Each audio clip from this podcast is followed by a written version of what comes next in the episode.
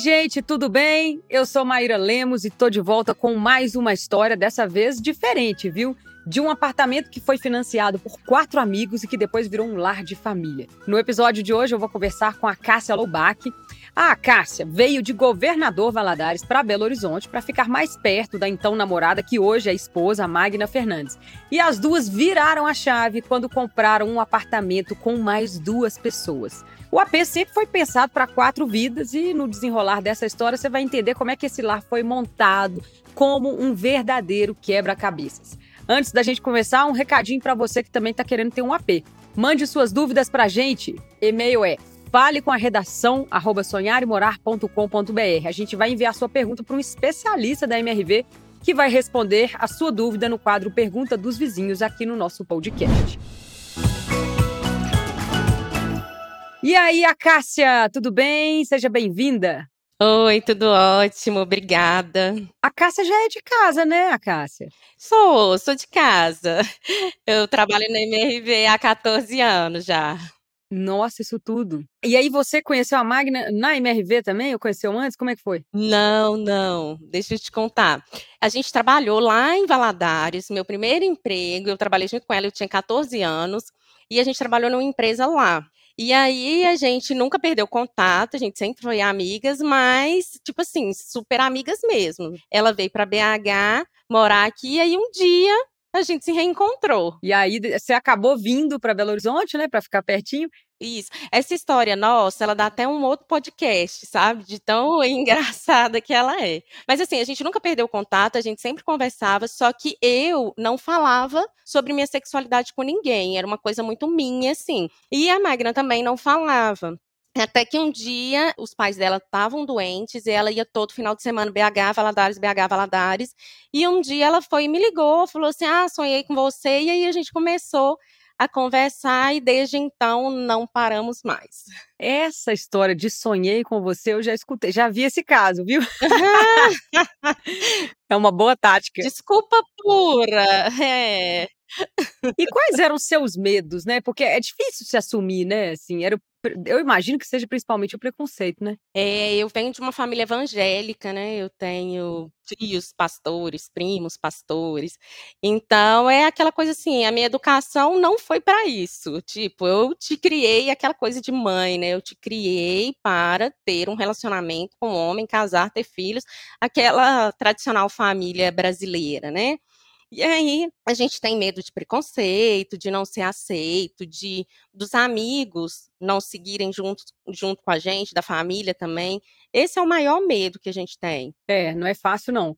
E aí, vamos por partes, né? A gente vai conhecer a história dela aos poucos, gente. Então, em Belo Horizonte, vocês trabalhavam ali na MRV e eram só vocês duas até então. Então, eu imagino que a vida era night, né? Balada, amigo, muita farra. E essa história de comprar apartamento com os amigos, eu nunca tinha ouvido falar nisso. Isso é muito novo. Não, a história foi assim, ó. Quando eu decidi vir para BH, eu estava já em busca de um novo emprego, e aí também a gente começou o relacionamento, eu falei assim, ah, vamos ficar mais perto, porque já não tá dando, já tinha um ano que a gente estava à distância. Aí eu falei assim, não, vou tentar um emprego e aí surgiu uma vaga na MRV. Eu falei assim: não, vou tentar essa vaga na MRV, porque se der certo, melhor ainda. Se eu conseguir, eu vou para BH. Consegui a vaga e vim para BH. A Magna já morava, desde que ela tinha chegado aqui, ela morava com o Rai, que é uma amiga irmão dela, que era uma amiga irmão dela, hoje é uma amiga irmão meu também. E aí eu fui, cheguei a gente continuou morando juntos, três, naquela balada. Era final de semana rua e a gente, a casa cheia e assim, aquela bagunça de jovem que você sabe, né?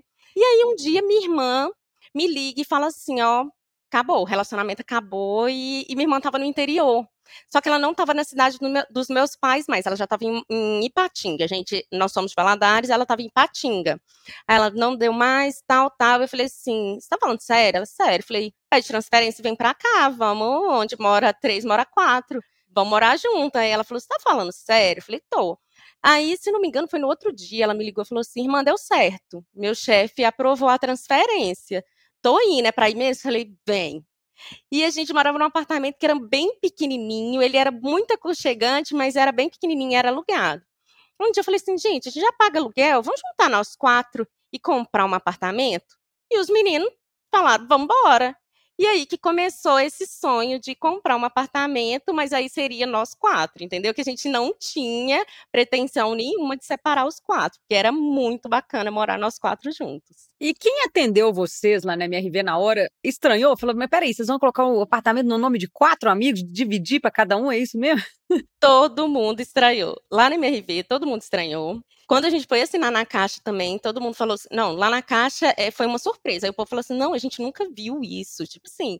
E a gente fez um bem bolado e nós quatro compramos um apartamento junto, porque a gente não tinha pretensão nenhuma de separar os quatro, porque era assim, um relacionamento que dava super certo, sabe? Era muita amizade, muita cumplicidade, e a gente não, não queria separar. Vamos seguir os quatro. E como é que era a divisão de quartos? É, porque aqui em casa tem quatro quartos.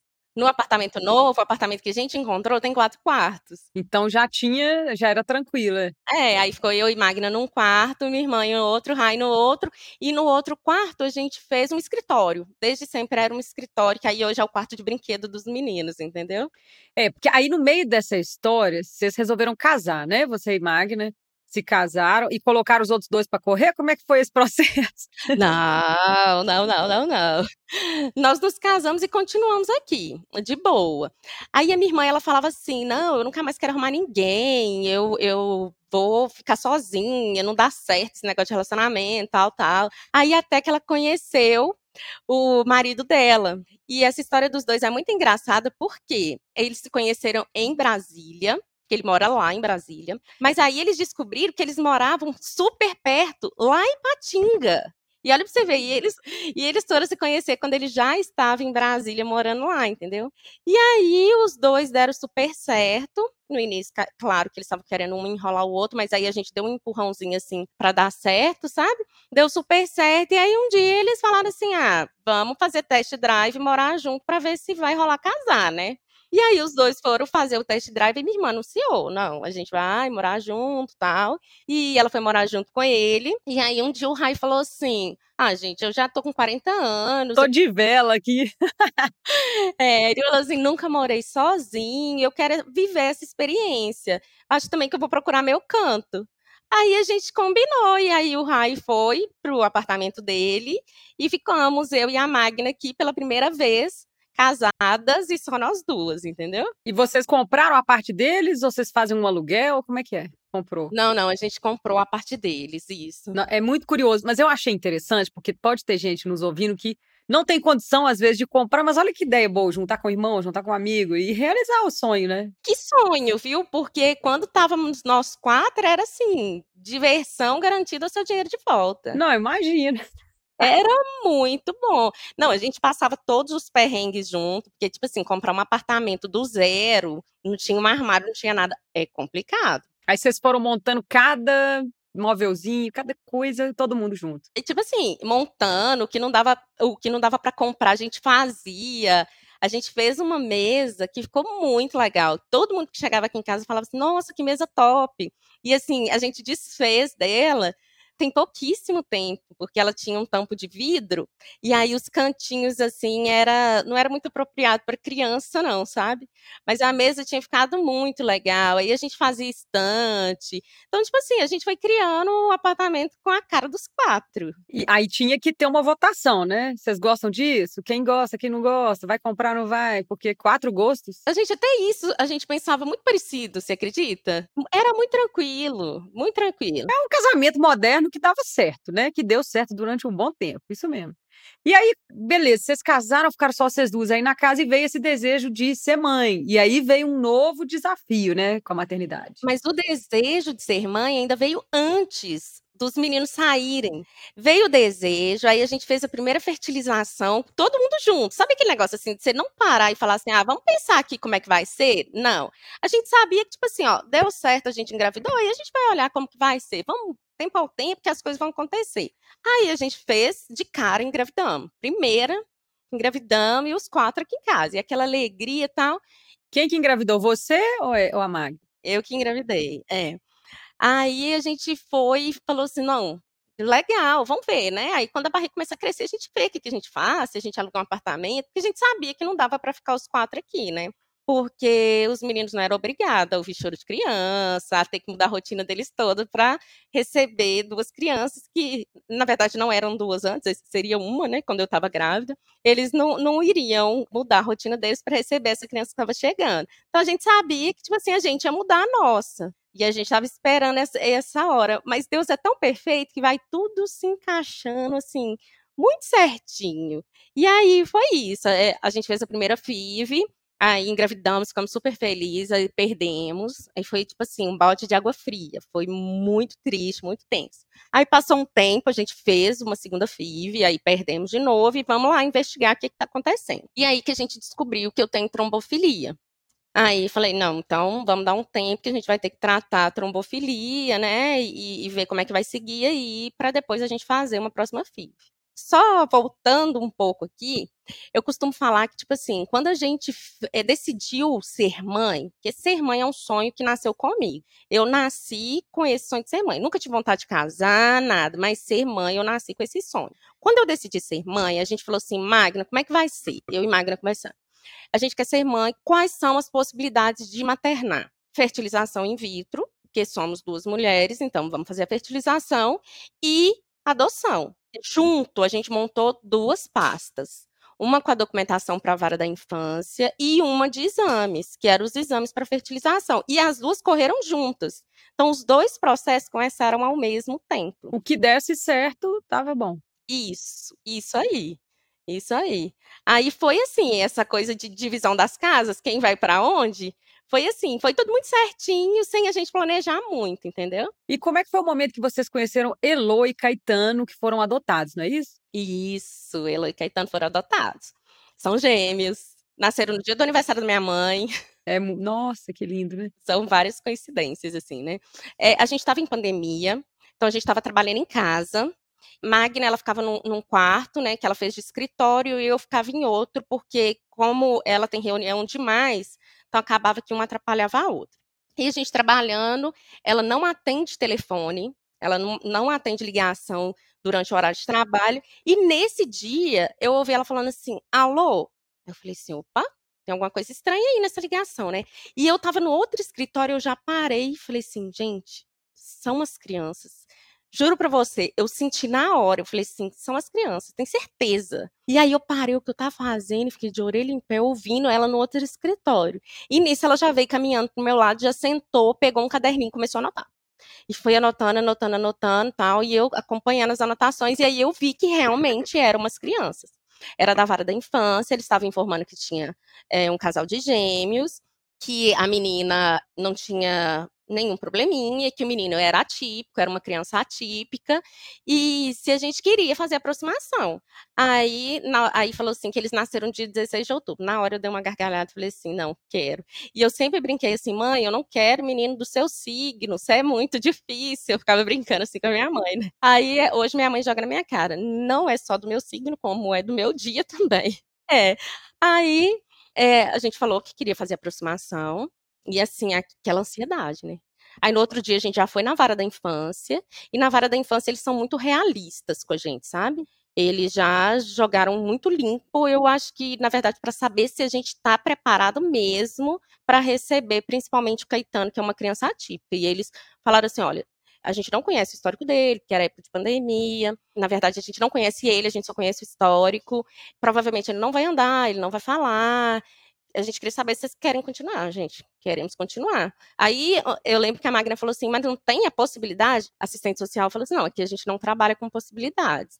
A gente trabalha com as informações que a gente tem, que são essas. Vocês querem continuar, gente? Queremos.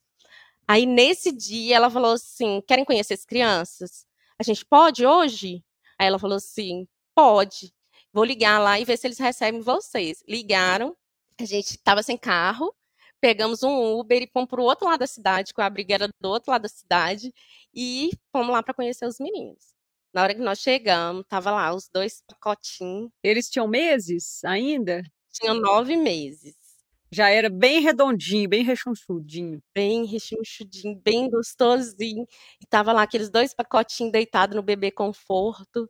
Aí na hora que eu vi, eu falei assim, nossa, meus filhos. Tive certeza Não amei à primeira vista, tá? Ah, mas nem a gente que, que, que passa pelo parto, as coisas não são assim, né, gente? A gente é um processo, estamos conhecendo um outro ser humano, né? O amor é uma construção diária. Mas tem um tanto de gente que fala assim: nossa, na hora que eu vi, amei à primeira vista. Não amei. E outra, a gente estava fazendo tudo na calada, eu e Magna, a gente não falou com ninguém. Quando eu cheguei aqui em casa, que eu não conseguia lembrar do rosto dos meninos, eu fiquei desesperada, falei: "Meu Deus, eu sou uma péssima mãe", porque nesse momento eu já sabia que eram meus filhos, né.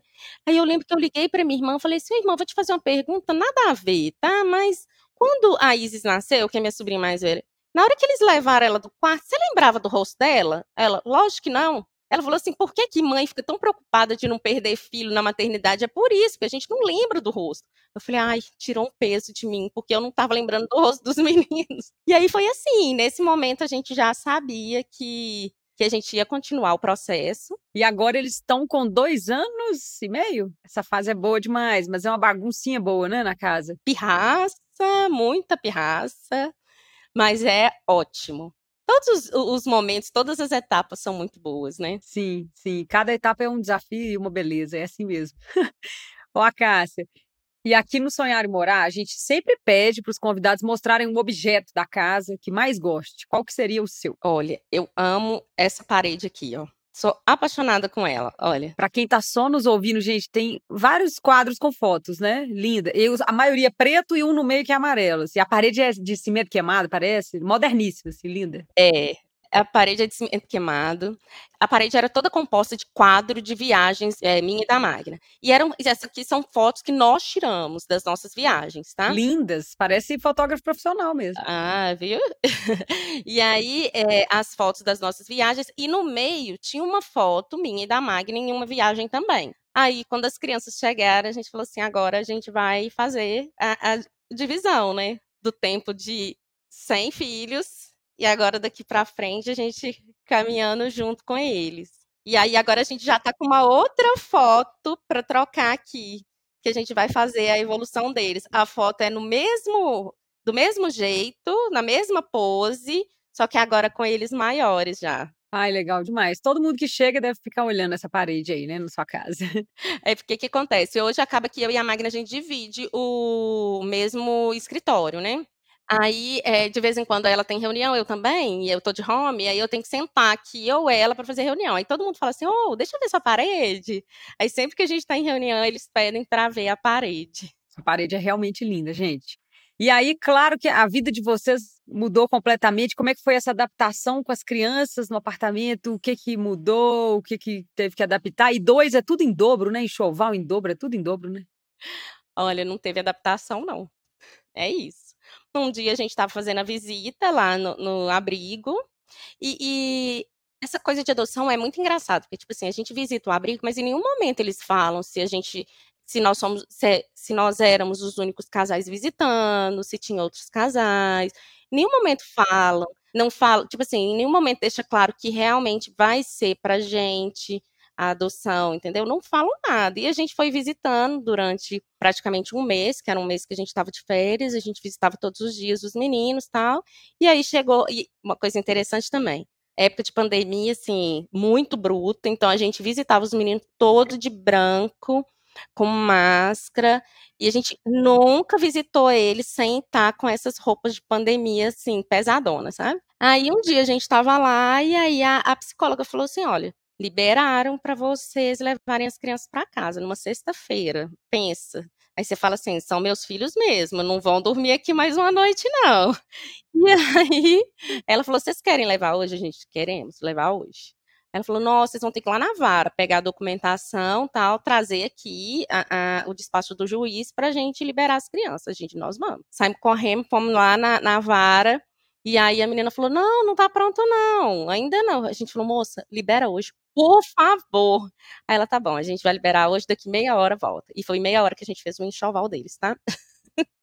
foi nessas meia hora que nós fizemos o enxoval. Não, mas assim, eu brinco que a maternidade é como se a gente estivesse consertando um carro em movimento, né? A gente vai vivendo e aprendendo. Não tem muito treino, ensaio. É, é sempre é totalmente diferente do que a gente imagina e ninguém prepara a gente para isso, né? Isso. É, eu brinco que a gente ia preparar, é, que a gente ia fazer o enxoval da primeira vez, da segunda vez que nós engravidamos, ia ser em Miami, lógico, né? Ah, vamos para Miami fazer enxoval, tal, comprar tudo lindo, tal. E a gente fez o enxoval lá na Avenida Paraná, com meia hora, entendeu? Melhor coisa que você fez, você economizou, porque que tudo dura nada, né? A gente usa uma vez as coisas, já tá passando para os outros, o menino cresce demais. uma curiosidade que eu tenho aqui, hein? Esse, esse papo me gera muita curiosidade. E os meninos chamam quem de mãe? É mãe um, mãe dois? É o nome? É... Como é que vocês fazem? Não, por enquanto é mamãe, mamãe. Tudo mamãe. Aí tem hora que, tipo assim, fala mamãe. Aí a máquina fala assim, é você. É porque aí já fala mamãe direcionando para mim, entendeu? Ou mamãe direciona para Magna. O Caetano ainda não verbaliza muito. Porque ele faz muito tratamento. Como é que tá sendo esse tratamento do Caetano? Tá ótimo. Ele faz tudo, né? Faz fono, faz TO, faz é, musicoterapia, faz tudo. Tá na escola. É, tudo que tem, que fala assim, ó, é bom para ele, a gente coloca e encara junto com ele, entendeu? Porque o Caetano, ele superou tudo que, que os médicos previam para ele. Falavam que ele não ia andar, ele anda, ele corre. E ele, com verbalizar, ele tá, ele tá começando agora. Mas a gente vê que, tipo assim, ele e a Lolo tem uma diferença mesmo. A Elo, ela, ela foi mais rápido algumas algumas coisas não. Tudo ela foi mais rápido que ele, mas a gente sabe que ele vai ser no tempo dele a gente não tem pressa nenhuma. Isso não é nem só com criança atípica, né? Eu fico vendo assim, tem meninos que começam a falar com dois anos e meio, tem meninos que começam a falar com um ano. E, e cada um no seu tempo, cada um com sua vida, né? Com o jeito que veio. Que bom que eles têm, vocês duas de mãe, né? Nossa Senhora, que história linda. Se deixar o podcast vai virar uma hora, mas eu, eu preciso continuar é, o assunto aqui, senão a gente não termina. E aí, quando vocês moravam com os amigos, né? Então era Magna, Larissa, Rai, você e que vocês gostavam muito de montar quebra-cabeça, não tem isso? Olhando para trás, né? Como é que, que foi esse encaixe todo dessas peças aí? A gente amava montar quebra-cabeça, a gente gostava muito de ficar os quatro, era tipo assim, a gente se bastava, sabe? E a gente era uma coisa que estava na nossa rotina, o quebra-cabeça. Aí a gente comprava aqueles quebra-cabeça de um monte de peças, sabe? E ficava montando. Os quatro, assim, era uma diversão nossa que a gente amava. Delícia. Agora vai ter que esperar um pouquinho para ter tempo de montar quebra-cabeça, né? Porque com dois meninos pequenos. Tempo e não ser destruído logo no início, né? Exato. Daqui a pouco, daqui a pouco não, daqui a um, um tempo eles vão estar tá montando com vocês. Vamos lá, pergunta dos vizinhos. Chegou a hora de tirar dúvidas sobre decoração e interiores com o especialista do mundo casa. Olá, meu nome é Maura, eu sou coordenadora comercial do Mundo da Casa e eu vim responder as principais perguntas dos nossos vizinhos. O que são e qual a diferença entre móveis planejados e modulados? Os móveis planejados, eles são aqueles que são feitos e pensados de acordo com a planta do imóvel instalado por uma empresa. Já os modulados, eles já vêm pronto, mas eles são super adaptáveis à planta de cada apartamento. Qual o melhor momento para adquirir móveis planejados para um apartamento? O melhor momento é enquanto esse apartamento está na planta, né? Ou logo após que ele receber as chaves. Assim, o vizinho pode poupar reformas, se organizar financeiramente e assim que ele receber a chave, já vai mudar com praticamente tudo pronto. Quais são as vantagens de comprar armários? Pensar em armários é pensar em organização. Então, a melhor forma de ter uma casa em ordem, organizada, é adquirir um armário. Então, assim, uma grande vantagem que a gente percebe, né, e que os nossos vizinhos adoram aí, é ter os seus armários para quando morar, conseguir colocar tudo aí dentro do seu jeito, né, e no lugar. É isso, gente. Vale lembrar que se você também tem alguma dúvida de decoração de interiores, mande a sua pergunta para o Fale com a redação sonharemorar.com.br que um especialista do mundo da casa vai responder aqui no quadro Pergunta dos Vizinhos. A Cássia, eu tô assim, não queria, mas eu vou ter que terminar o nosso papo com uma última pergunta. Queria que você compartilhasse com a gente o seu cantinho favorito aí no AP do condomínio. Vou compartilhar com vocês. O meu cantinho favorito é o quarto das crianças porque a gente se encontrou lá, sabe? Nós quatro, a gente passa muitos momentos no quarto deles. É, é um ambiente que eles amam Eu acho muito gracinha, porque, tipo assim, às vezes eles estão na casa e aí some os meninos, cadê? Eles estão lá no quarto deles brincando, eles estão no quarto deles conversando, porque os dois conversam, né?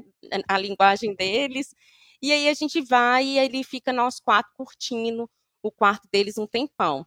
Que eu, eu acho também, tipo assim, foi aquilo que a gente planejou, aquele cantinho que a gente teve um tempinho de planejar e falou assim, vamos fazer assim tudo rápido demais, mas aí a gente fez e eu acho que é muito a cara deles, o quartinho deles. E tipo assim, todo pai fala assim sobre cama compartilhada, a gente é super contra cama compartilhada. Só que como eles não são, a gente vai pro quarto deles, entendeu? Aí a gente faz cama compartilhada com eles. A gente não compartilha a nossa cama, mas a deles a gente compartilha. Aqui em casa, minha filha, eu já entreguei, já compartilha tudo, porque eu prefiro dormir bem do que ficar acordando a madrugada inteira, né? A gente, a, a, gente, quando tá grávida, a gente pensa, eu jamais vou fazer isso, mas na prática a gente vê que é mais confortável. Bom, e para quem está ouvindo o nosso podcast pela plataforma de áudio favorita e ficou curioso para ver o cantinho da Cássia, pode conferir um conteúdo exclusivo lá no nosso canal no YouTube. É só acessar youtube.com barra sonhar e morar. E aí vocês vão matar a curiosidade. E eu, assim, eu, eu tô com vontade de continuar acompanhando essa história, porque a história é linda demais. Vocês estão de parabéns e, e muito linda a sua família. Foi um prazer conhecer um pouquinho de você. Obrigada, igualmente. Foi um prazerzão falar com vocês. Obrigada. Gente, chegou a hora de virar a chave e a MRV te ajuda a conquistar o seu AP. Olha aí, recadinho de Maiara e Maraísa. O churrasco perfeito começa com a carne mais macia para tudo! Travamos este anúncio para dizer que com o novo Minha Casa Minha Vida e a MRV, chegou a sua vez de conquistar seu AP. São até 55 mil reais de subsídio e as menores taxas de juros do mercado. Chegou a sua vez! Aproveite as condições do Minha Casa Minha Vida com a MRV. Descubra como realizar o sonho de ter um AP só seu. Eu espero que você tenha gostado do episódio de hoje. Na próxima semana tem mais uma história novinha para a gente te contar. E o papo de hoje com a Cássia também está disponível no seu streaming de áudio favorito e no YouTube. Aproveita lá, vai lá para você ver a casa dela e, claro, conhecer as histórias de outros vizinhos queridos que já passaram por aqui. Seguimos então com o apoio da MRV, contando histórias e compartilhando sonhos que podem te ajudar no seu lar. Até a próxima. Tchau, tchau.